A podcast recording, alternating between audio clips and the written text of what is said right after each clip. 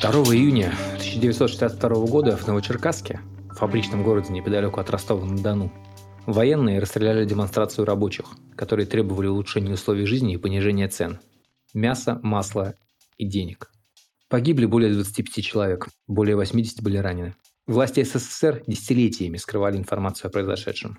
Семь участников демонстрации расстреляли, более ста приговорили к тюрьме. Меня зовут Павел Борисов, и это аудиоверсия текста спецкора «Медузы» Даниила Туровского о том, что произошло в Новочеркасске больше 55 лет назад. Даниил изучил материалы дела, книги, фильмы и документы о Новочеркасском расстреле и поговорил с теми людьми, которые 55 лет хранили память о тех событиях.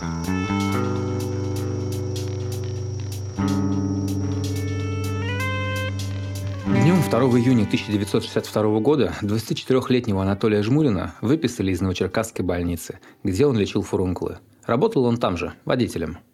На улице стояла жара. Жмурин вышел в соломенной шляпе, рубашке и летних брюках. Он решил заехать к жене. Она работала в центре города в химическом институте. На дороге у больницы он увидел военную технику. Жмурин решил, что проходят какие-то учения, и сел в автобус. В Новочеркасске того времени жили около 145 тысяч человек.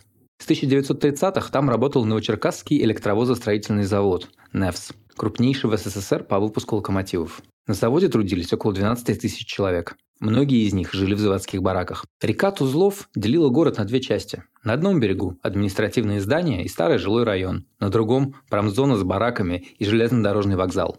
Общественный транспорт между двумя берегами ходил нерегулярно – из-за этого отработавшим на заводах ночную смену часто приходилось ждать автобусов до утра. В докладных записках КГБ сообщалось, что на НЕВС администрация бездушно относится к людям, не проявляет заботы о создании нормальных бытовых условий, организации общественного питания, не уделяет внимания вопросам техники безопасности. Писали и о проблемах с жильем и медицинским обслуживанием. К примеру, больница на 150 коек находилась в жилом доме. Скоро дорогу автобусу, в котором ехал Жмурин, переградили танки – Спрыгнув на обочину, он встретил знакомого. Знакомый мне встретился. Я говорю, что такое происходит, Ваня? А он, да тут такое творится, что такое? Он начал рассказывать, да вот там бастует Невс. Вот, говорит, сейчас приедет правительство, Козлов и Микоян. Рабочие бастовали против повышения цен на продукты. Они ждали, когда к ним приедут заместители генсека Хрущева Фрол Козлов и Анастас Микоян. Знакомый предложил Анатолию отправиться посмотреть на их выступление на главной городской площади перед зданием Новочеркасской администрации. Все двери и окна в здании были открыты настежь. Внутри Жмурин увидел военных. На самой площади группами стояли протестующие. Они негромко переговаривались между собой. Никаких плакатов не было.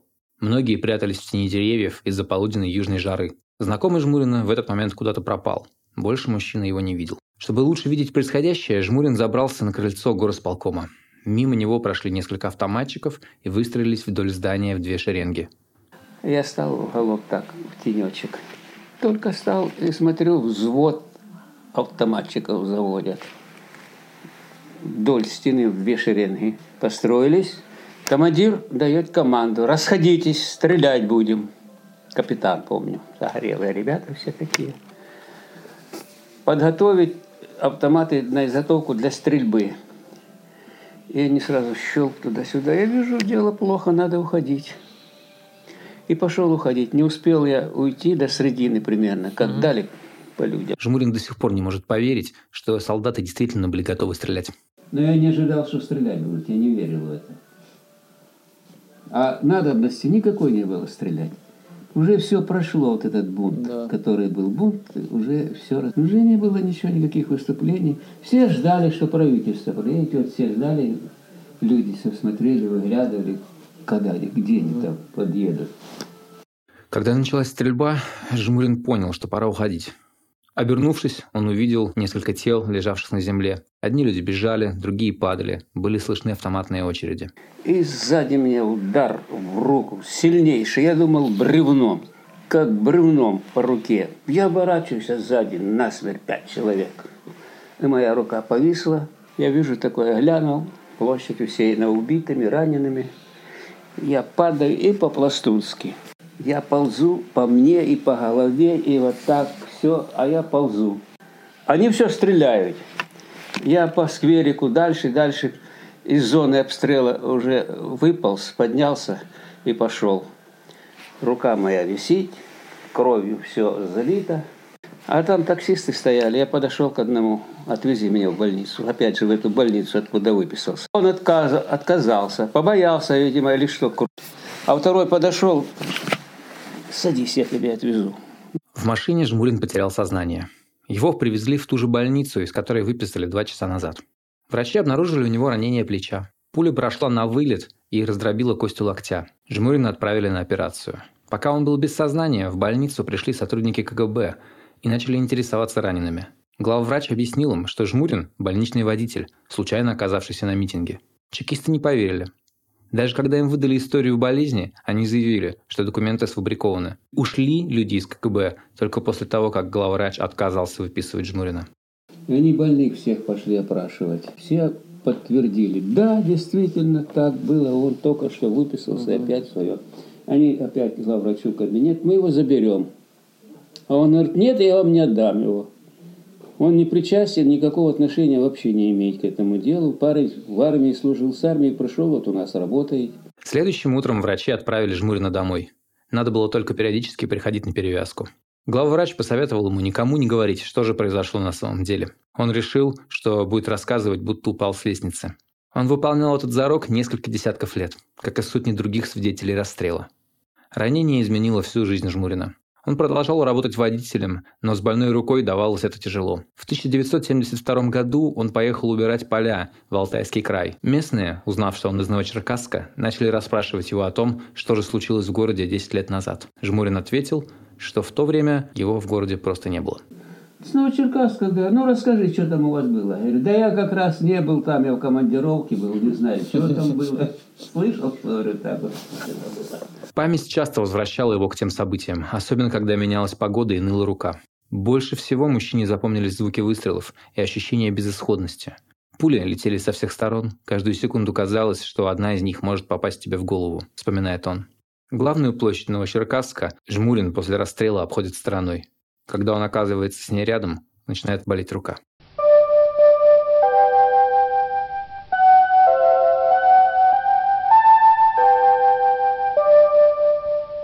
Передаем утренний выпуск последних известий.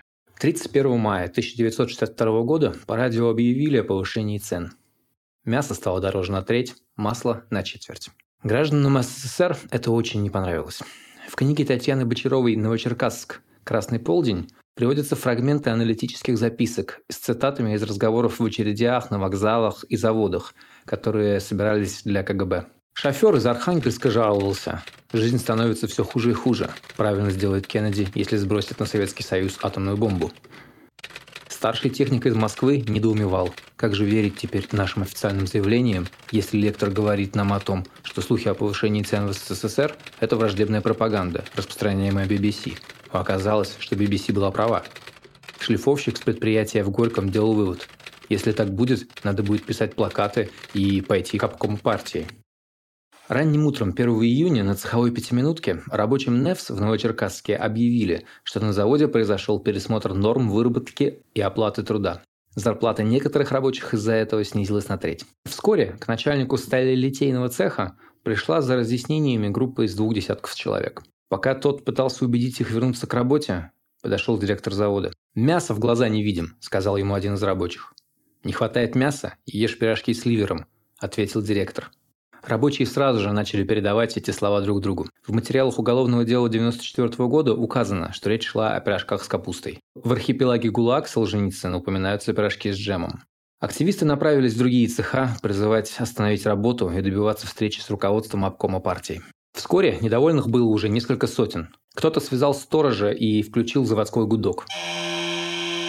Слесарь Вячеслав Черных потом вспоминал, что в тот момент казалось правильным вести себя так, как учили советские пропагандистские фирмы-простачки. Рабочие разобрали забор и забросали досками рельсы в 100 метрах от завода, перерезав железную дорогу, которая шла на юг страны. Когда у баррикады остановился пассажирский поезд, шедший с Саратова в Ростов, рабочие забрались в кабину машиниста и начали жать на гудок паровоза. На вагонах мелом вывели «Хрущева на мясо».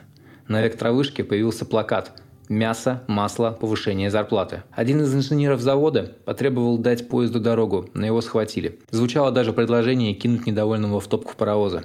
Слесарь Петр Сиуда вспоминал, «Меня беспокоили призывы к захвату госучреждений. Я помнил рассказы участников событий в Венгрии и Грузии. Попытка захвата государственных зданий была чревата тяжелыми последствиями. Я выступил с призывом на следующий день всем идти в город демонстрацией, выработать общие требования. К полудню на площади у завода собрались около 7 тысяч человек. К тому времени Хрущев уже был в курсе ситуации и потребовал от Минобороны и МВД навести порядок в городе. В Новочеркасск выехали ближайшие соратники Генсека, член ЦК Фрол Козлов и член Политбюро Анастас Микоян, когда-то работавший в Ростове-на-Дону. Параллельно с ними в город прибыли десятки сотрудников КГБ. Некоторые из них переоделись в гражданское и внедрились в толпу, чтобы выявить инициаторов митинга и сфотографировать их. У каждого чекиста была своя легенда. Например, следователь Александр Дунин должен был выдавать себя за историка. Дунин ходил между людьми и слушал, о чем они говорят. Кто-то жаловался, что лучше бы повышали цены на ковры и на телевизоры, чем на еду. Особенно следователю запомнилось выступление Петра Сиуды. Тот призывал бастовать мирно и не портить имущество. Около трех часов дня милиционеры, вооружившись мегафонами, потребовали от протестующих разойтись. В ответ в них начали бросать палки и камни. Успокоить собравшихся с заводского балкона попытался первый секретарь ростовского обкома КПСС Александр Басов, но в него тоже полетели камни и бутылка с кефиром. Басов скрылся в кабинете администрации завода. Митингующие не давали ему выйти и не пускали в здание милиционеров. Вывести чиновника удалось только вечером, когда на территорию завода проникли несколько десантников. Из фильма «Пуля дура» следует, что Басова переодели в рабочую одежду. В какой-то момент к хвосту заблокированного поезда подъехал паровоз и увез состав обратно. Одни рабочие отправились к соседям на электродный завод и завод синтетических продуктов, чтобы уговорить их присоединиться к забастовке. Другие остались на площади. Когда стемнело, здесь развели костры. В них жгли снятые из заводских стен портреты Хрущева и других руководителей СССР. В конце концов, люди все же разошлись по домам. А последних 20 протестующих около полуночи разогнали милиционеры. За ночь военные перекрыли мост через Тузлов. На нем выстроились 15 танков и 3 бронетранспортера. На основных улицах города появились блокпосты. Государственные здания взяли под охрану. К утру 2 июня под стражей уже находились 22 протестующих. На рассвете сотрудники КГБ пришли домой к слесарю Петру Сиуде и задержали его. Утром на площади у завода снова образовалась толпа. Люди обсуждали вчерашние события и появившихся за ночь военных. Почти сразу же толпа прорвала шеренгу солдат, защищавших железную дорогу, и снова преградила путь поезду. Тот шел в Баку из Москвы. Около 9 утра Фрол Козлов созвонился с Хрущевым. Генсек потребовал не давать рабочим никаких обещаний и поинтересовался, понравилось ли Козлову его утреннее выступление перед кубинцами. Примерно за час до этого Хрущев на встрече советской кубинской молодежи долго объяснял причины повышения цен и заявил, что враги остаются среди народа. Враги выступают не с винтовкой в руке. Враг может быть одет в такую же рабочую блузу, как и вы, говорил генсек. Надо помнить, что враги всегда использовали и будут использовать наши трудности. Вскоре митингующие решили отправиться к зданию горкома партии в центре старого города, чтобы добиться ответов от администрации Новочеркасска. К колонне присоединились жители соседних районов – Среди них было много детей, в том числе воспитанников детдомов. Люди, согласно документам КГБ, их было около пяти тысяч, несли красные флаги и советскую символику, портрет Ленина, а также транспарант с надписью «Хлеба, мясо, масло». Около 10 утра протестующие подошли к мосту, где стоял блокпост. Руководил солдатами генерал Матвей Шапошников, один из командующих военного округа, в который входил Новочеркасск. В конце 1970-х он рассказывал журналисту Дэвиду Ремнику, что не хотел кровопролития, и приказал своим солдатам и танкистам разрядить автоматы и сдать боеприпасы. Командующий Иса Плиев приказал генералу не пропускать людей, на что Шапошников ответил, что они в состоянии сдерживать 8 тысяч человек. «Выдвигайте танки, атакуйте», – приказал ему Плиев. «Товарищ командующий, я не вижу перед собой такого противника, которого следовало бы атаковать нашими танками», – ответил Шапошников. Позже он вспоминал, что если бы исполнил приказ, то погибли бы тысячи. Плиев бросил трубку. Его адъютант вспоминал – что Плиев заявил тогда, что мне танкистов учить, как себя защищать. Пусть крутят башней. Демонстранты прошли мимо танков, некоторые перелезли прямо через военную технику. Генерал сел в автомобиль и поехал в сторону администрации, понимая, что сейчас может произойти катастрофа. Он не успел. Горком находился в двухэтажном здании, бывшем атаманском дворце, где в XIX веке останавливались российские императоры. Перед дворцом был разбит сквер, окруженный двухэтажными постройками – В них располагались городская прокуратура, местный комсомол, военные склады и планетарий. Как вспоминал один из сотрудников КГБ, когда протестующие пришли на площадь, никто из чиновников разговаривать с ними не захотел. Через несколько минут партийцы покинули здание через заднюю дверь. Когда в горком вошли активисты, предусмотрительно сбежал и сам чекист, спустившись со второго этажа по водосточной трубе.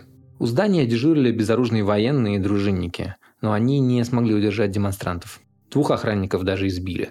Еще одного ранило стеклом от разбившейся двери. Сотрудника прокуратуры, оказавшегося неподалеку от здания, протестующие поймали и попытались выбросить с балкона. Несколько мужчин попробовали вырвать автомат без обоймы у одного из военных. Его сослуживца в этот момент ударили по голове, и он отключился. Как солдат вспоминал уже в 90-х, когда он очнулся, автомат был при нем. Рядом он увидел еще двух военных, лежавших без сознания. Оказавшись на длинном балконе здания горкома, рабочие объявили, что руководство города сбежало, и запели праздничные песни. Женщина в сарафане обратилась к собравшимся и сказала, что милиционеры избили ее, а сейчас продолжают избивать тех, кого задерживали ночью и утром. После этого около 300 демонстрантов пошли к городскому управлению милиции. Оно находилось там же, где и Новочеркасское отделение КГБ, в нескольких сотнях метров от площади. Когда военные отказались их пускать, несколько протестующих попытались перелезть через забор отделения. В ответ раздались предупредительные выстрелы. Милиционеры говорили, что задержанных в отделении нет, но около 50 человек все равно выломали двери и ворвались в здание. Они начали теснить военных к лестнице. Двое оказались отрезаны от основной группы. У одного из них протестующий вырвал автомат и направил его на солдат. Кто-то из военных сделал предупредительный выстрел в потолок и потребовал бросить оружие. Когда демонстрант попытался оттянуть рукоятку затвора, его застрелили. Люди испугались и бросились бежать. Солдаты начали стрелять им вслед. Как позже рассказывал один из свидетелей, он видел рядом с участком трех убитых и нескольких раненых. По свидетельствам, приведенных в книге «Новочеркасск. Красный полдень», у отделения были убиты пять человек, включая 16-летнего студента техникума. В него попали еще до прорыва в здание. Юноша сидел на дереве, наблюдая за происходящим, и получил пулю из предупредительной очереди. Пока пытавшихся штурмовать участок задерживали, солдаты начали теснить протестующих из атаманского дворца обратно на площадь. Как раз тогда на ней появился Анатолий Жмурин. В сквере находились около тысячи человек. В основном они мирно стояли в тени и переговаривались. Мало кто обратил внимание на предупредительные выстрелы в воздух. Демонстранты начали разбегаться, когда только увидели, что люди падают на землю. Когда один из участников демонстрации попытался уползти с площади, он заметил, как по ней бежит девушка, 15-летняя Валентина Кобелева. Она училась в школе неподалеку. Девушка пришла в сквер, узнав, что там собралось столько людей, и почти сразу, как началась стрельба, почувствовала сильную боль в левой ноге, как будто она оторвалась. Кобелева упала. К ней подбежал мужчина, подхватил ее на руки и унес с площади. Добежав до скамейки, он положил девушку и перевязал ей ногу шарфиком. Другой мужчина предложил проводить Валентину домой, предположив, что в больнице ее ждут неприятности. Но она попросила отвезти ее к врачам. Выяснилось, что у школьницы перебит седалищный нерв. Пулю сумели извлечь только через полгода. Кобелева была не единственным подростком в сквере, где стреляли в людей. Павел Грибов рассказывал. Вот я был пацаненком, 12 лет. И меня занесло на эту площадь. Когда начали стрелять, ну, вся толпа в ужасе. И я в том числе, как наэлектризованный, ничего не помня, через заборы бежал, бежал, и впереди меня мужичок заскочил в парикмахерскую и стал за простенок. И я следом за ним забежал и стал за простенок. И когда чуть-чуть стал хоть что-то замечать, обратил а? внимание на то, что женщина, парикмахерская в белом, ходит и кланяется, ходит и, ходит и кланяется. Я не понял, что ж она кланяется. А потом смотрю, вот двумя руками держится так, и вокруг обоих рук расходится красное пятно. И только вечером я узнал, что прямо на рабочем месте застрелили парикмахерскую.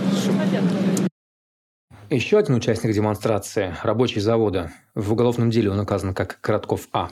Во время расстрела увидел, как через сквер бежала женщина с младенцем на руках. Платье сзади у нее было в крови. Мимо протащили мужчину с окровавленными ногой и спиной. У другого мужчины было прострелено плечо, рука у него висела плетью. Через несколько лет рабочий случайно встретился с этим мужчиной.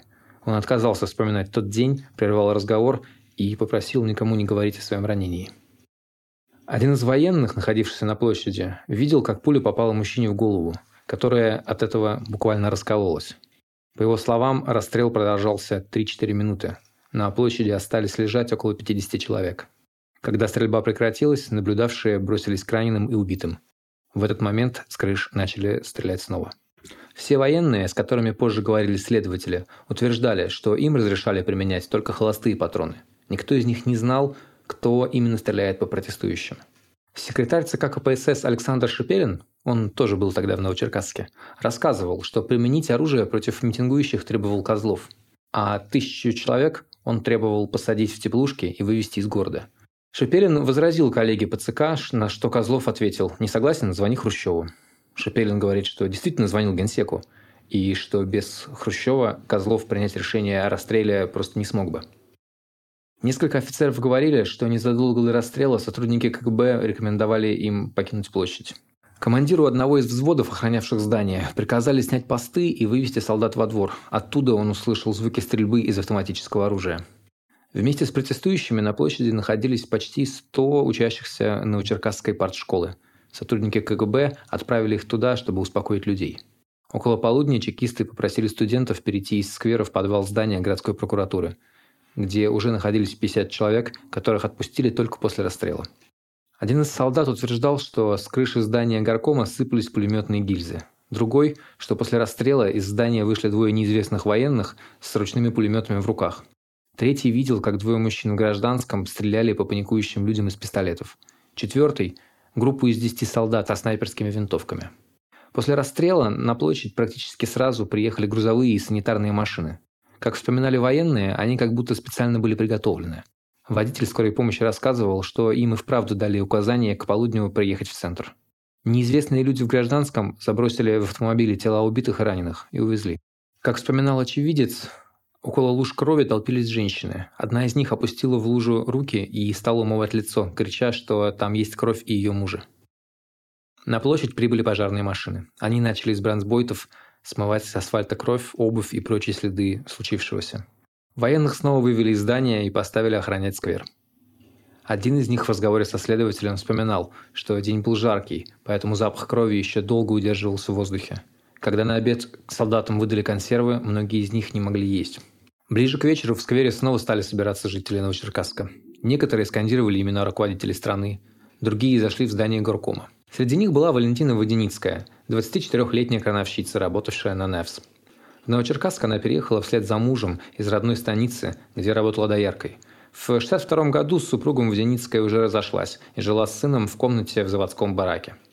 Все предыдущие демонстрации она пропустила. Работала на стройке заводского детского сада. 2 июня она пришла на работу и обнаружила, что там никого нет. Водяницкая мало общалась с коллегами и не знала, что происходит. Прихожу, а на участке никого нету. Но я решила пойти в завод, сказать, что там никого нету, куда мне идти работать. А ворота-то закрыты. И вот завод, вот ворота, вот она трасса и люди там. Ну, и я осталась с ними. Естественно, мне интересно было. Я, во всяком случае, я вам честно говорю, что я не придавала значения, вот, а что случилось. Вот, что, почему люди здесь, как, чего. Вот.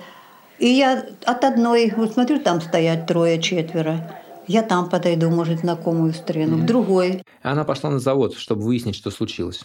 Там она узнала, что происходит. Вскочила на проезжавший мимо грузовик с людьми и через несколько минут оказалась в центре города. Я бегала, бегала, бегала, бегала. Подошла машина, начали грузиться и говорят, ай да в город, там митинг. И мне захотелось посмотреть. Когда она оказалась в здании горкома, неизвестный генерал попросил ее выйти на балкон и попросить людей разойтись. Над площадью летал вертолет. В толпе считали, что в нем сидит сам Микоян. Помахав вертолету с балкона, девушка отправилась домой и вскоре забыла о протестах. В ее бараке ни митинги, ни расстрел не обсуждали. Тем более про них не говорили по радио. К вечеру с площади все разошлись. На следующее утро туда приехали катки и укладчики. На тех местах, где пожарные не смогли отмыть кровь, положили новый асфальт. Студент Новочеркасского политехнического института Станислав Подольский в день расстрела проснулся около 7 утра. Выглянув с пятого этажа общежития, он увидел на улице солдат. Накануне в общежитие заходили митингующие и призывали присоединиться к протестам. Солдаты караулили вход в общежитие, а комендатура проверяла, все ли жильцы в комнатах. Однако Подольский с друзьями все же выбрались из здания и побежали на площадь. Они провели там несколько часов и уже собирались уходить, когда начался расстрел. Как вспоминал Подольский, многие спасались от пуль за памятником Ленину, единственное безопасное место в открытом сквере. Студент пытался помочь раненым. В общежитие он вернулся весь в крови. Там преподаватель кафедры политэкономии рассказывал студентам о тысячах хулиганов, которые разбивали витрины на центральной улице. «А людей убивать можно?» – спросил Подольский. И ушел в свою комнату мыться и переодеваться. Многие были ранены случайно. Мужчина выходил из магазина рядом с площадью вместе с женой. Пуля попала ему в ногу, он корчился от боли, царапая пальцами асфальт. Его жена остановила проезжавший мимо грузовик, чтобы отвезти мужа в больницу. Туда же посадили еще четырех раненых. Двое из них по дороге умерли. Мужчине ампутировали ногу. После операции его, по словам жены, допрашивали сотрудники КГБ. «И так наказан», – сказал один из них. «Будешь внукам и правнукам рассказывать, как ходить на демонстрации». Александра Пекуш в тот день шла через сквер на работу. Ее ранили в правое бедро. Врачам пришлось прервать беременность девушки. Александра Молчанова, напротив, возвращалась с работы и хотела пройти через площадь к автобусной остановке. Когда началась стрельба, ее сбили с ног. Потом ее ранило в бедро и руку. Женщина вспоминала. Не успев проползти 10 метров, почувствовала, что куда-то проваливаюсь, теряю сознание. Ко мне подбежала подруга. В этот момент я вспомнила про долг одной женщине. Подумала, что умру и не отдам деньги, поэтому сказала подруге, отдай 10 рублей за комбинацию. Врачи хотели ампутировать ей руку, но Молчанова отказалась, попросив отпустить на лечение в Воронеж, где жили ее родственники. В больнице согласились при одном условии. В медицинской карте не будет упомянуто огнестрельное ранение. За следующие 9 лет девушка перенесла несколько операций – Рассказывать кому-либо о случившемся она боялась. Новочеркасский морг тогда находился в городской инфекционной больнице.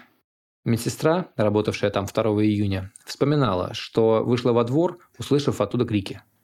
Возле дверей лежали 10 носилок с трупами. Из-за забора доносились голоса людей, кричавших, что они родственники погибших. Одного мужчину медсестра опознала по описанию. Тела убитых в морг привозили до вечера. Полдесятого вечера в городе был объявлен комендантский час.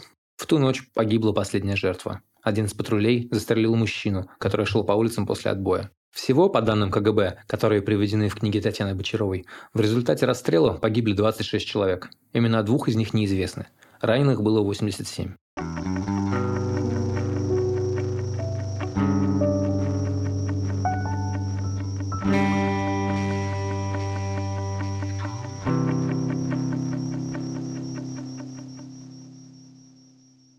Ночью 4 июня 1962 года в лесу в 20 километрах от Новочеркасска раздавались вспышки фотоаппарата.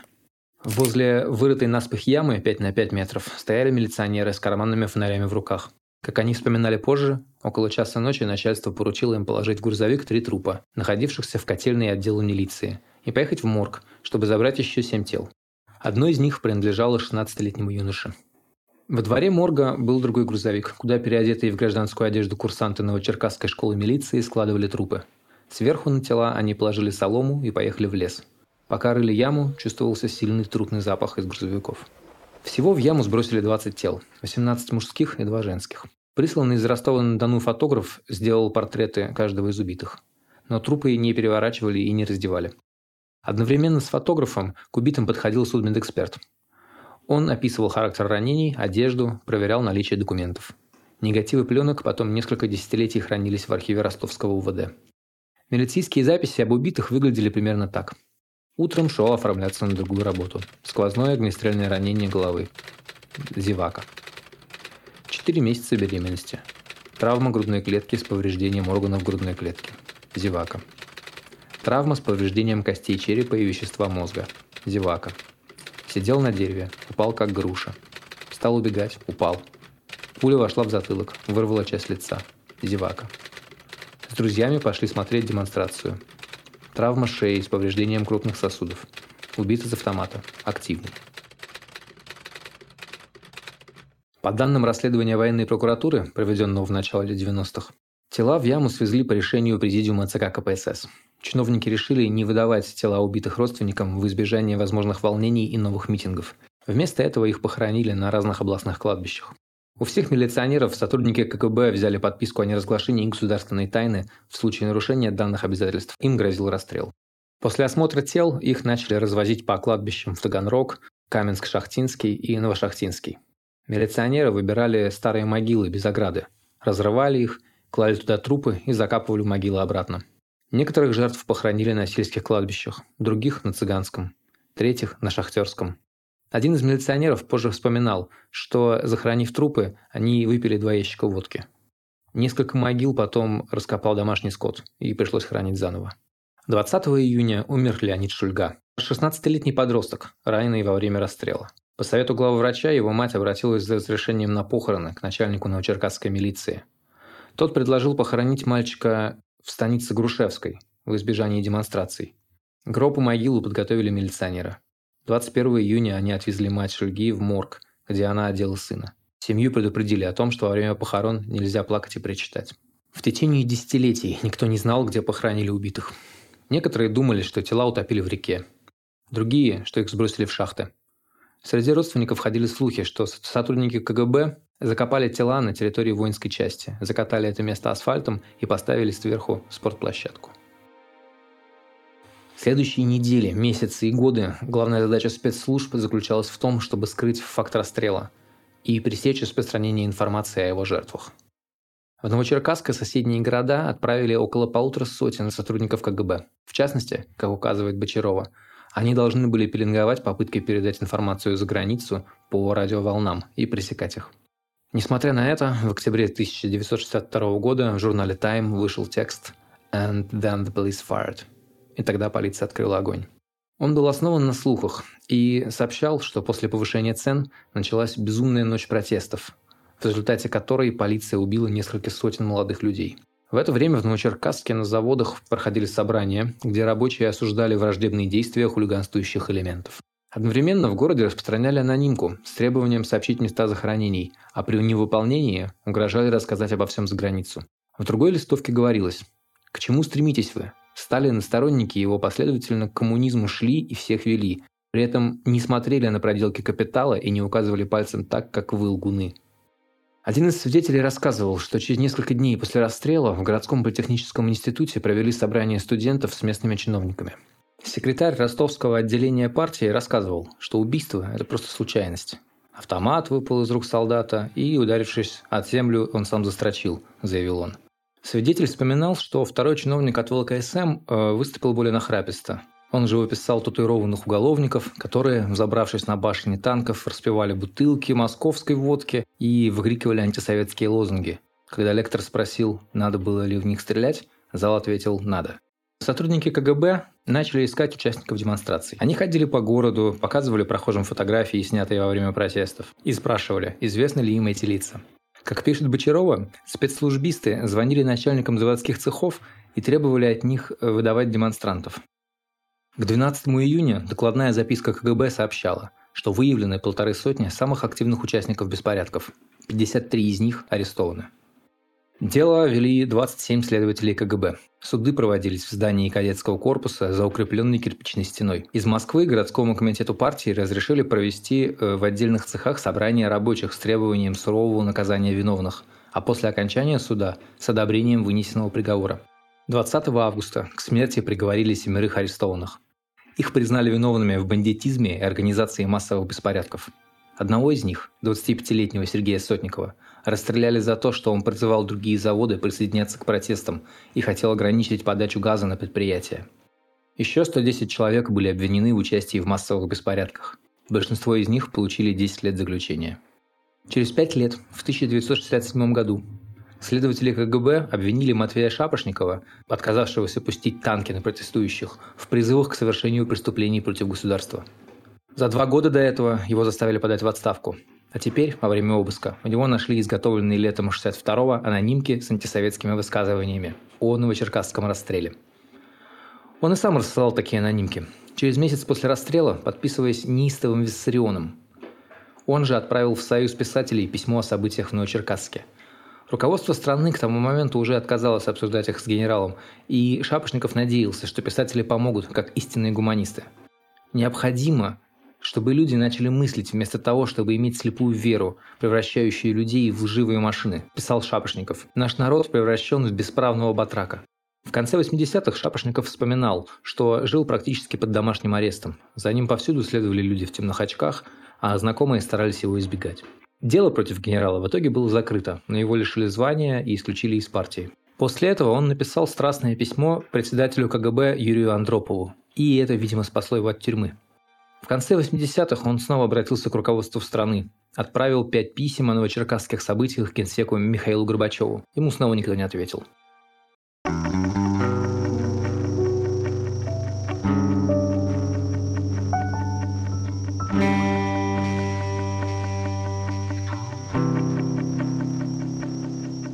12 июня 1962 года крановщица Валентина Воденицкая пришла на завод вместе с трехлетним сыном Женей. В здании сталелитейного цеха к ней подошел незнакомый мужчина. А иду я по заводу, ко мне наперед подходит в Макинтоше среднего роста мужчина и говорит, Воденицкая? Я говорю, да, я вас жду. Я говорю, я вас слушаю. Поговорить надо. Я говорю, я слушаю вас. А он, пройдемтесь. Давайте выйдем за территорию завода. И вдруг, значит, мы выходим с проходной с завода стоит машина. Он вырывает из рук у меня у дитя и, и толкает меня в машину. Закрыл двери, обошел, рядом сел с шофером, говорит, на полную. Ну, я, конечно, кричала, кричала, Женечка, Женечка, сыночек, сыночек. Вели себя очень нагло, щупали, лапали. 24 год. Ага. Чего воешь? Два вопроса зададут, и увидишь своего сыночка. Развылась сидишь. Ну, я его увидела через пять лет. Приехали они э, в Новочеркасский КГБ. Водяницкую сразу повезли в подвал и сообщили, э, что ее сфотографировали во время беспорядков на площади и на Горкомовском балконе. И теперь опознали. В местном КГБ женщина провела несколько дней, после чего ее перевезли в Ростов-на-Дону. Следователи заявили, что она подстрекала толпу к убийству Микояна и рассказывала демонстрантам, как ее ранили милиционеры – во время допросов Водяницкая, нервничая, качалась на стуле. Я сидела, вот видите, я же все-таки качаюсь. Что-то мельтешило, так двину сейчас. Не буду. Вместе с Водяницкой на скамье подсудимых сидели еще одна женщина и восемь мужчин. Во время заседаний мужчины ее подбадривали, но, услышав свои сроки, многие заплакали. Когда на последний день начали зачитывать приговор, они говорят, Алюха, держись, Алюха, держись. Но зато как им начали зачитывать, А там в зале же тоже людей много. Как и остальные, она получила 10 лет. Перед тюрьмой КГБ взяло у нее такую же подписку о неразглашении, как у милиционеров, которые копали жертвам могилы. Тоже под угрозой расстрела. Рассказывая о лагерях, Водяницкая говорит, «Ничего все было, но и всякое бывало». К тому времени сталинская система ГУЛАГа перестала существовать, но сами тюрьмы изменились не сильно. В первой тюрьме, в Омске, Водяницкую обучили шитью, точно в соответствии с рекомендациями от 1941 года. Во время учебы ей тоже приходилось работать. Убирать, носить дрова, топить печки. Потом она начала работать мастером брючного конвейера. Как вспоминает Водяницкая, когда ее перевозили из одной тюрьмы в другую, раз за разом повторялась одна и та же история. На перегонах заключенных женщин отправляли в баню, а охранники наблюдали за тем, как голые женщины вынуждены пробегать между ними. Вот, нас вели сначала на, на ночевку куда-нибудь, нас сначала в баню ведут. Угу. И так интересно им было. Свет повыключают, шлангов понакидают, и в, кабине, в, в кабинках своих сидят. И мы должны, значит, с того угла бежать в тот угол. В этом раздеться до гола и туда бежать. А за шланги зацепляешься. А им так интересно. Да. Всяко было. Всего она побывала в трех тюрьмах. В Челябинске, в Мариинске и в Омске. Рабочий день начинался с того, что каждая заключенная называла свое имя и срок – ты не успела еще слова сказать, они говорят, а ее никто не ковыряет, она не вышла на работу. Ну и представляете, что вся, весь отряд гогочет стоит. Теряешься, конечно. При этом тюремные начальники, за маленький рост они называли Водяницкую кнопкой, пару раз вызывали женщину в кабинет и предлагали переночевать. Был случай, когда начальник стал к ней приставать во время ночной смены. Водяницкая резко сказала ему, что у нее простаивает цех, и он ее отпустил. Однажды, впрочем, Водяницкая и сама влюбилась в начальника. Это было в Омске. Он часто приходил на их концерты самодеятельности. Заключенные со сцены читали стихи и пели песни. Она думала, он 34-го года рождения, я 37-го. Всего три года разницы. В другой жизни могли бы быть вместе. Почему он сидит здесь, а я там? Водяницкая выучила количество шагов, которые нужно было сделать, чтобы обойти камеру. За работой время шло быстрее. По выходным дням она выходила стирать. Валентина вспоминает, что в лагерях она поняла, подлее женщины нет никого. Некоторые заставляли за них шить по сто рукавиц. Самое тяжелое – это общение с преступным миром. Дело в том, что они же, знаете, какие? Есть люди, которые подсидели по 10 лет, не зная, без выхода, не зная, зарабатывали просто там в лагере срока. Вот, они не знают, что такое свобода. Попадались и те, с кем она много общалась. Среди них была, например, заведующая детского сада, которая вырастила трех поросят для недоедающих детей, а ее за это посадили. Больше всего в Деницкой скучала по сыну. Тем более, что она не знала, что с ним происходит. Из-за этих мыслей она дважды хотела покончить с собой. Дожидалась, пока все уйдут на обед, и пыталась засунуть руку в электрический патрон. Оба раза ее останавливали. Примерно через два с половиной года после приговора Водяницкую вызвали к начальству тюрьмы. В кабинете, как и положено, она назвала свою фамилию и срок. Начальник сказал, что есть приказ снизить ей срок до пяти лет. Она потеряла сознание. Перед выходом КГБ взяла у нее еще одну расписку – не рассказывать ничего о заключении. И многие сокамерницы не хотели выходить на свободу. У них не было ни кола, ни двора. Водяницкая вспоминает. Знаете, а законы же дикие у них. Они, когда дерутся, они убивают друг друга. А когда мерятся, друг друга с ложечки кормят. Вернувшись в Новочеркасск, она узнала, что мать отдала ее сына в детдом. Та не ждала, что дочь вернется из тюрьмы. Соседи рассказали, что бабушка часто била внука, например, за то, что он испачкал белую рубашку на прогулке. Водяницкая стала жить с матерью в квартире, которую им дали вместо комнаты в бараке, но так к ней постоянно продиралась. Вскоре она уехала от дочери в деревню. Сыну Водяницкой тогда было уже около 9 лет. Когда она приехала в детдом увидеться с Женей, то не узнал его даже, когда он стоял прямо перед ней. Она убедила чиновников вернуть ей ребенка, но мальчика долго не хотели принимать в школу, соседским детям не разрешали с ним дружить. Проблем очень было много с сыном.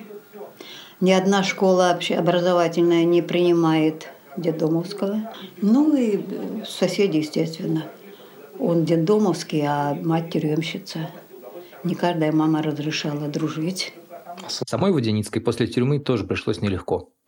На НЕВЗ кто-то из инженеров сказал, что на работу ее не возьмут. Я пришла на кран, девки все кричат, «Валечка, вон твой родненький стоит». Я прихожу, он так вот сидит в очках вот таких и говорит, я тебя не возьму. Думаю, да на вы нужны мне. Выходные дни пробыла дома. Думаю, а почему? Ну и что буду я делать? Кто меня кормит? Зима подходит, у меня, извините, трусиков нету.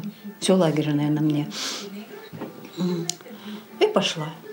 Прихожу, значит, в завод, смотрю, главный инженер, вернее, зам начальника. Ага. Секретарша говорит, посидите, я сейчас доложу. Я села, сижу.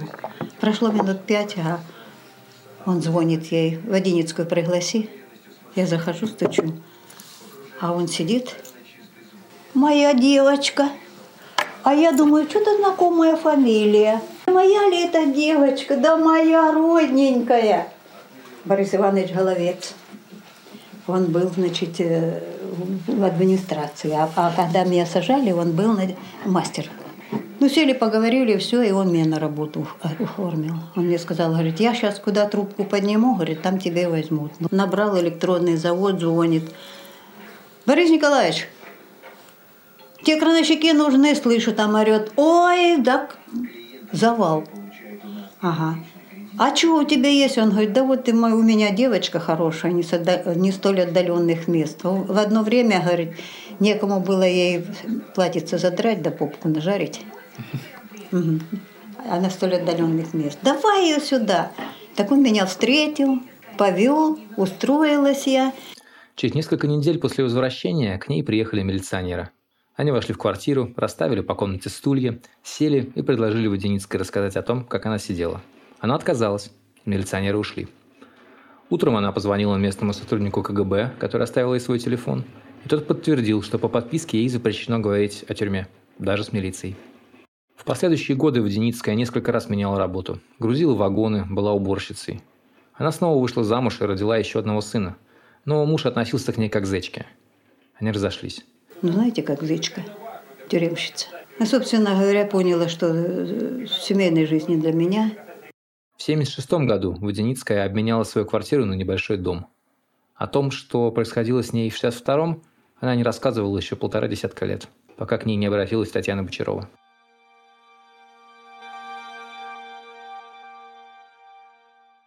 В конце 80-х в одном из новочеркасских домов культуры два раза в неделю по вечерам начали собираться неформалы.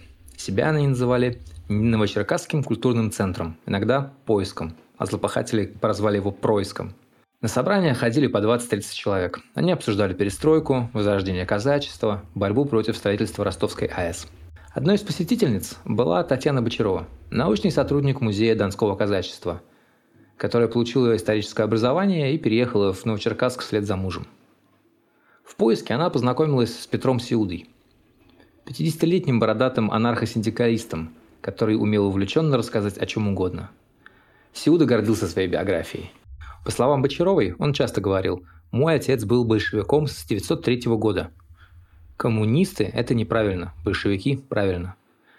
Сиуда родился в 1937 В том же году когда его отец, участник революционной ячейки в Батуми и знакомый Сталина, умер от пыток в ростовской тюрьме. Его мать репрессировали во время войны. Самого Сеуду отправили в детдом. Он работал на шахтах в Казахстане, учился в техникуме, а потом устроился следствием на НЕФС.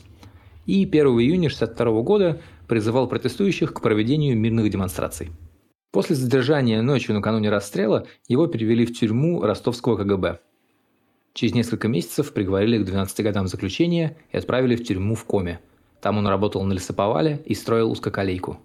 Мать Сеуда добилась того, что ее письмо, где она рассказала о роли отца Петра в революции, дошло до Микояна. В 1966 году его выпустили. После отставки Хрущева и смерти Козлова сроки новочеркасцев вообще начали пересматривать и сокращать. Через год в соседний Сюда и подъезд вернулась из тюрьмы Валентина Водяницкая. В конце 70-х Сюда отправлял в правду обращение против ввода войск в Афганистан. В 83-м он пытался покончить с собой. Не удавалось добиться реабилитации отца. Тогда же он подавал в ЦК Верховный суд и Президиум Верховного Совета заявление о реабилитации своей и других новочеркасцев. Свидетельство расстрела он начал посылать в «Правду» и литературную газету. Жена Сиуды Эмма писала, что за Петром следили фашисты, которые стреляли в безоружных людей – к концу 80-х Сиуда был убежден, что, осудив культ личности Сталина, партийные вожди оставляли незыблемым сам сталинизм. Оставались неподконтрольной обществу деятельность органов насилия, КГБ и МВД. Он стал убежденным анархистом. Верил, что страной может руководить беспартийное рабочее движение. Приезжал на съезд анархистов-синдикалистов в Москву. Сиуда стал печататься в анархистском журнале «Община». В одном из номеров он подробно рассказал о новочеркасском расстреле. Как вспоминает другой анархистский активист Влад Тупикин, его интересовала история с ранеными, которых должно было быть огромное количество, если учитывать, что стреляли из автоматов по толпе. Их доставили в больницу, откуда они исчезли. Он их искал и не нашел никого вообще. Скорее всего, их где-то добили. Познакомившись с Бочаровой на встрече поиска, Сиуда рассказал про расстрелы ей. Она уже слышала о событиях 62 года от коллеги по музею, который упоминал, что тут танками давили людей. Коллеге она не поверила, Сиуде – да. Тот знал много подробностей, потому что сидел вместе с теми, кто непосредственно видел массовые убийства. Он собирал свидетельства очевидцев и пересказывал их истории о пулеметах на крышах горкома и погибших детях. По материалам Сиуды вышли первые публикации о расстреле в литературной газете «Комсомольской правде». В июне 1989 года небольшая заметка в The New York Times. К тому моменту в стране вовсю шел процесс возвращения исторической памяти. Публиковался «Архипелаг ГУЛАГ» Солженицына, в котором упоминался расстрел. Анатолий Собчак на съезде народных депутатов поднял вопрос о необходимости расследования новочеркасских событий. И вскоре при горосполкоме появилась специальная комиссия по сбору информации. Члены комиссии познакомились с Водяницкой, которая решила, теперь, когда о расстреле можно говорить публично, ее собственные рассказы и другие свидетельства – самое важное, чему она может посвятить свою жизнь. В апреле 90 -го года Генеральная прокуратура назначила официальную проверку обстоятельств применения оружия и гибели людей. Активисты поиска решили провести в день расстрела 2 июня митинг памяти. Утром 5 мая 90 -го года на улице в двух кварталах от Невс случайный прохожий обнаружил избитого Петра Сюду. Он был без сознания. Жена активиста вспоминала, что врачи скоро сказали ей – это убийство. Они отвезли Сюду в травматологию, но там его не приняли. Он умер в автомобиле скорой помощи. Когда Эмма приехала в больницу, там уже были милиционеры. Верхняя губа мужа еще кровоточила, левый глаз, цитата, просился наружу. Ей сказали прийти в морг в понедельник на вскрытие. Но в назначенное время оказалось, что вскрытие и экспертизу уже провели. Эмма тогда писала, что никто никогда не убедит ее, что это не политическое убийство. В первую ночь после убийства приехали единомышленники Сеуда из разных городов. Они по свежим следам расспрашивали очевидцев. И люди видели, что это была не драка, а профессиональное убийство. Свидетелям, по ее словам, кричали «Будете вякать, подожжем дома и всех убьем». Татьяна Бочарова рассказывает, что какое-то дело заводили, но ничего не нашли. Все это покрыто тайной, по ее словам. Дипломат с документами о местах захоронений, который был у Сеуды, пропал. Его похоронили на местном кладбище. На похороны приехал Андрей Исаев, состоявший в конфедерации анархосиндикалистов. Сейчас он член Единой России и зампред Госдумы. Во время похорон соратники Сеуды подняли анархистские флаги и поклялись продолжать его дело – найти захоронение жертв Новочеркасского расстрела. Бочарова решила, что эстафету нужно принять ей. Момент, как она считала, был самый подходящий. Той власти уже не было, это еще не было, говорит она. Сейчас бы, конечно, такое не было бы возможно. Перед митингом в 90-м активисты выпустили агитационные листовки о том, что в новое время можно приподнять завису над новочеркасской трагедией. Митинг начался около 11 утра. Большинство пришедших чувствовали себя крайне неуютно. Некоторые из них в последний раз выходили на площадь в 62 году. Несколько матерей погибших плакали. Собравшиеся решили поставить на площади мемориал и начать поиск захоронений. В следующем мае на площади установили серую мраморную пирамиду. Новые местные власти поддержали активистов. Летом 91-го, после второго митинга памяти, в Новочеркасск приехал Анатолий Собчак. Тогда он ездил по стране и агитировал за Бориса Ельцина, который выдвигался в президенты России. Вместе с Собчаком приехал его помощник Владимир Путин. Но на него, по словам Бочаровой, никто не обращал внимания. Политики возложили к мемориалу цветы. В течение 91-го большинство осужденных по делу о событиях в Новочеркасске были реабилитированы. Поиск постепенно превратился в фонд «Новочеркасская трагедия». Во время первой прокурорской проверки Петр Громенко, один из милиционеров, который участвовал в тайных ночных захоронениях, сказал «Я ждал вас 28 лет». В мае 92 года Верховный Совет выпустил постановление, в котором впервые говорилось, что власти жестоко подавили мирную демонстрацию трудящихся. Следователи смогли установить предполагаемые места захоронений, и в 92-м активисты решили попытаться перезахоронить тела убитых. Бочарова обратилась к единственному в городе профессиональному археологу Михаилу Крайсветному, работавшему в Музее истории Донского казачества. Бывший замначальник ОВД Каменск-Шахтинска, который непосредственно принимал участие в захоронениях, помог активистам и с высокой точностью указал на место, где именно нужно было копать. 15 мая 92-го активисты на автобусе отправились на кладбище шахты номер 7 в Новошахтинске, в 50 километрах от Новочеркасска. В переданных им прокуратуре документах указывалось, что тела были завернуты в мешковину и похоронены в одной могиле. Вместе с ними поехал городской судмедэксперт. Валентина Воденицкая везла с собой специально сшитые по такому случаю перчатки и повязки на лица. Шить она хорошо научилась в тюрьмах. На месте предполагаемого захоронения стоял большой деревянный крест – Две активистки вырвали его и положили на землю. Мужчины взялись за лопаты, но на месте раскопа было много корней, и снимать верхний дерновой слой пришлось с помощью топоров. Яма оказалась куда меньше, чем ожидалось. Это была могила ребенка. Активисты начали искать захоронение рядом, делали другие раскопы. Бочарова писала, что в глубину входили до трех метров, и порой приходилось держать за ноги опустившегося вниз головой энтузиаста-раскопщика – Часто эту роль выполняла худенькая Валентина Водяницкая. Первый выезд оказался неудачным. Поздно вечером они вернулись в Новочеркасск. Возвращались подавленными и думали, что никогда не найдем своих, рассказывает Бочарова.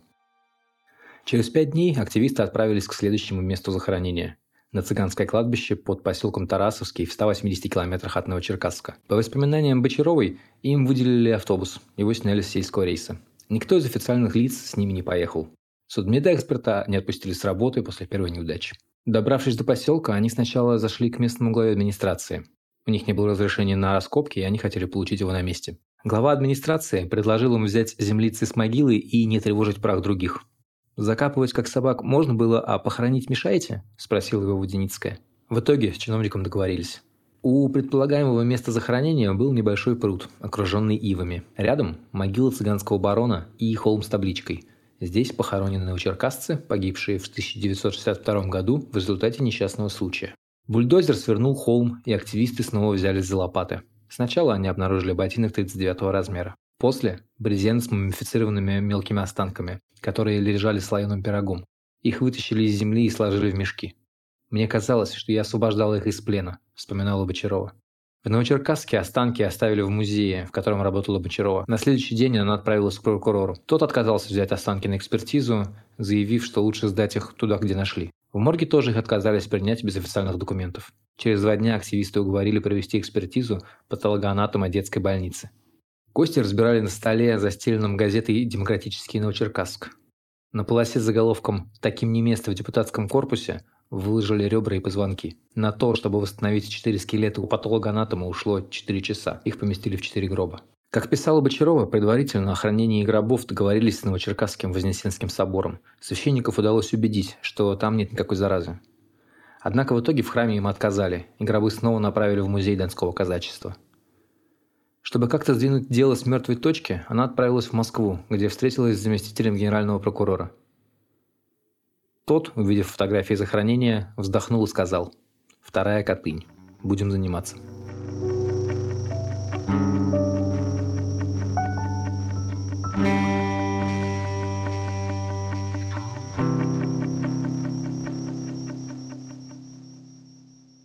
В середине 92 года прокуратура Новочеркасска и 124-я лаборатория судмедэкспертизы по Северокавказскому военному округу начали работу над останками – Тогда же прокуратура подключилась к поискам активистов. Второй выезд на цыганское кладбище оказался неудачным. В третий раз они отправились туда осенью и нашли останки еще четверых погибших. Потом была вторая экспедиция в Новошахтинск. Выяснилось, что в первый раз они миновали захоронение буквально на полметра. Там нашли еще четырех человек. Дальше был поселок Марцево под Таганрогом. Местное кладбище за 30 лет сильно изменилось. Исследователям пришлось раскапывать могилы. В одной из них нашли останки еще восьмерых человек. Эксперты изучали найденное в результате раскопок больше полутора лет. Похоронить жертв расстрела смогли только на очередную годовщину в 1994 году. На площади, где расстреляли толпу, была установлена небольшая сцена, обитая черно-красной тканью. Рядом с ней на табуретках стояли 20 гробов. После коротких речей их отнесли в храм, где священник провел службу. Потом гробы закопали на городском кладбище. Рядом установили мраморную плиту с надписью «Памяти жертв Новочеркасской трагедии». 16 сентября 1994 в Новочеркасск заехал Солженицын. Бочарова показала ему документы и фотографии о но писателя больше интересовала встреча с местными казаками. Еще через два года город посетил Борис Ельцин. На этот раз он сам ездил по стране, чтобы переизбраться на второй президентский срок. Бочарова на встречу с ним не пошла.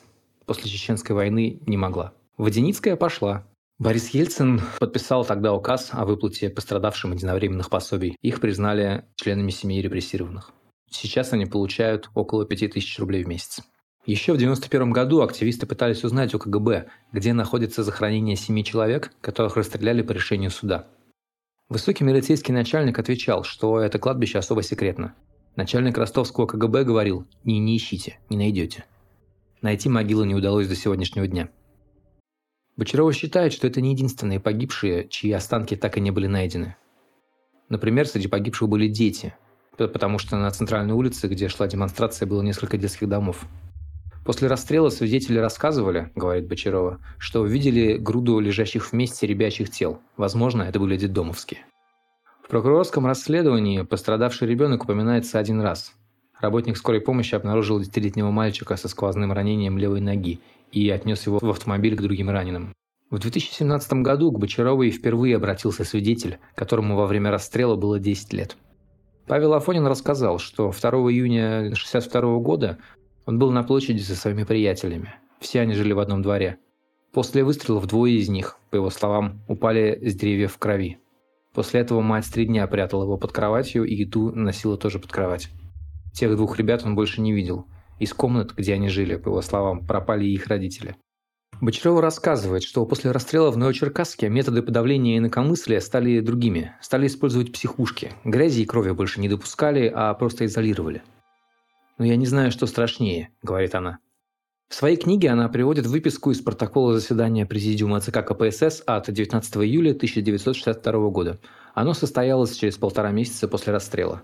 В нем в том числе упоминался приказ председателя КГБ об усилении агентурно-оперативной работы органов государственной безопасности с враждебными проявлениями антисоветских элементов.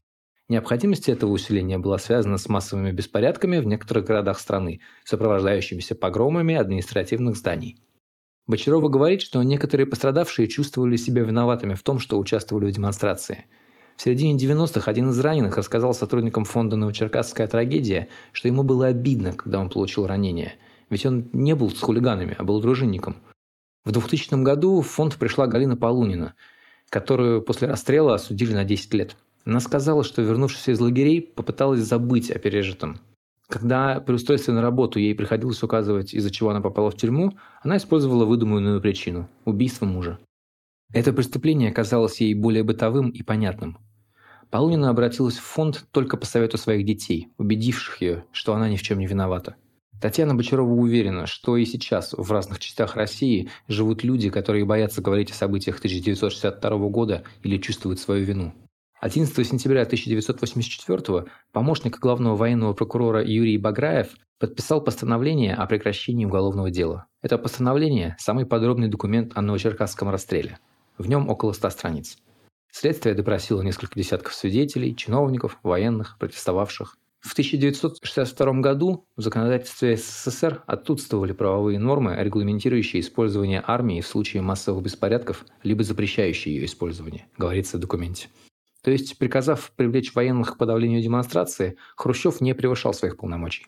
Следствие установило, что основные решения принимал Козлов, он же отдал распоряжение применять оружие против собравшихся на площади. Кто именно стрелял, в постановлении не сообщается. Часть документов пропали. В архивах не нашли письменных распоряжений. Также пропали многие истории болезней пострадавших. Из-за этого невозможно установить точное число погибших и раненых. Уголовное дело было прекращено из-за смерти Козлова. Он умер еще в 1965 году. И из-за отсутствия состава преступления со стороны Хрущева, Микояна и других чиновников. Татьяна Бочарова в последние 16 лет работает на ростовском телевидении как сельский корреспондент. Особенно она гордится своим недавним сюжетом о возрождении утерянных сортов пшеницы. «Не знаю, будет ли у меня когда-нибудь ощущение, что мы закончили дело», — говорит Бочарова. «Думаю, оно никогда не появится, но моя совесть чиста». Бочарова с Путиным никогда не встречалась. Э, Ее на встречу с ним не звали. Но она признается, что если бы позвали, то она сказала бы «никогда не стреляйте в свой народ» и попросила бы раскрыть архивы о том, где находятся расстрелянные по суду. Она удивляется, что кроме ее и ее соратников никому эта память особо не нужна. Валентина Воденицкая по-прежнему живет в Новочеркасске. Ее одноэтажный синий дом находится в пяти минутах от места расстрела. Внутри все стены и полы его уложены коврами. Специально покупала, чтобы в старости больно падать не было, объясняет она. Рядом с ее портретом середины 70-х висит фотография 2008 года, на которой Путин возлагает э, красные гвоздики к одному из мемориалов памяти жертв расстрела – камню на крови. Рассказывая о себе, Водяницкая часто называет себя «зычкой», то есть «зечкой», заключенной. До середины сентября 2017 года она работала научным сотрудником, но, по сути, экскурсоводом в Музее памяти Новочеркасского расстрела – Создавала его Водяницкая вместе с другими активистами фонда с конца 90-х. В 96-м Ельцин подписал указ, а, в котором просил правительство рассмотреть вопрос о выделении средств на музей из федерального бюджета. Но в итоге его открывали на свои и на грант от фонда Джорджа Сороса. Начиналось все с небольшого стенда, потом им выделили две комнаты в здании рядом с бывшим горкомом. А уже в 2000-х музей переехал в небольшое помещение в музей Донского казачества. В том самом здании, которое захватывали протестующие – и откуда потом в них стреляли. Руководство музея Донского казачества было против. По словам Водяницкой, директору не нравилось, что под мемориал расстрела отдали комнату, в которой обычно проводились, цитата, «пьянки коллектива». В сентябре 17 года ей не продлили трудовой договор, который она каждый год подписывала с музеем. Водяницкая считает, что ее лишили дела всей жизни. После увольнения она просто спит почти круглые сутки. Находится музей Новочеркасского расстрела в комнате номер 20. Обычно она закрыта на ключ. Вывески об экспозиции, посвященной расстрелу, нет ни на ней, ни на входе в музей Донского казачества. Его сотрудники удивляются, когда их спрашивают, как попасть на экспозицию. В самой комнате нет никаких исторических экспонатов, кроме архивных документов. На одной из стен висят фотографии убитых. Только 15 из 26. Портретов остальных так и не нашли. Никакой дополнительной информации о них нет. На соседней стене фотографии некоторых осужденных, но тоже без подробностей. Тут же висит экран. Раньше на нем показывали видео с кассеты, но недавно потерялся провод, и теперь не показывают ничего. Еще в музее есть фотографии самой демонстрации из архивов КГБ. Водяницкая не думает, что музей мог бы быть больше. Говорит, что просто не хватило бы материалов. Женщина верит, что единственную видеозапись расстрела вывезли в США. По ее словам, пленка хранится в фонде имени какого-то американского президента, но подробности она не знает. После увольнения Водяницкой за комнатой начала присматривать другая сотрудница. Она уверена, что никакой музей расстрела вообще не нужен. Сюда никто не ходит, да и выставлять нечего. Из 110 осужденных по делу о событиях в Новочеркасске в живых сейчас осталось 8 человек. Из раненых при расстреле и того меньше. Это был подкаст «Медуза. Текст недели». Наши подкасты с лучшими текстами «Медузы» выходят раз в неделю. Еще у нас есть подкасты «Дело случая» о важных этических проблемах и «Медуза в курсе», в котором мы э, говорим о каких-то важных событиях недели. Наши подкасты удобнее всего слушать прямо либо с сайта, либо с приложения Медузы, но можно подписаться на них в iTunes и в любом приложении для подкастов в Android. До новых встреч!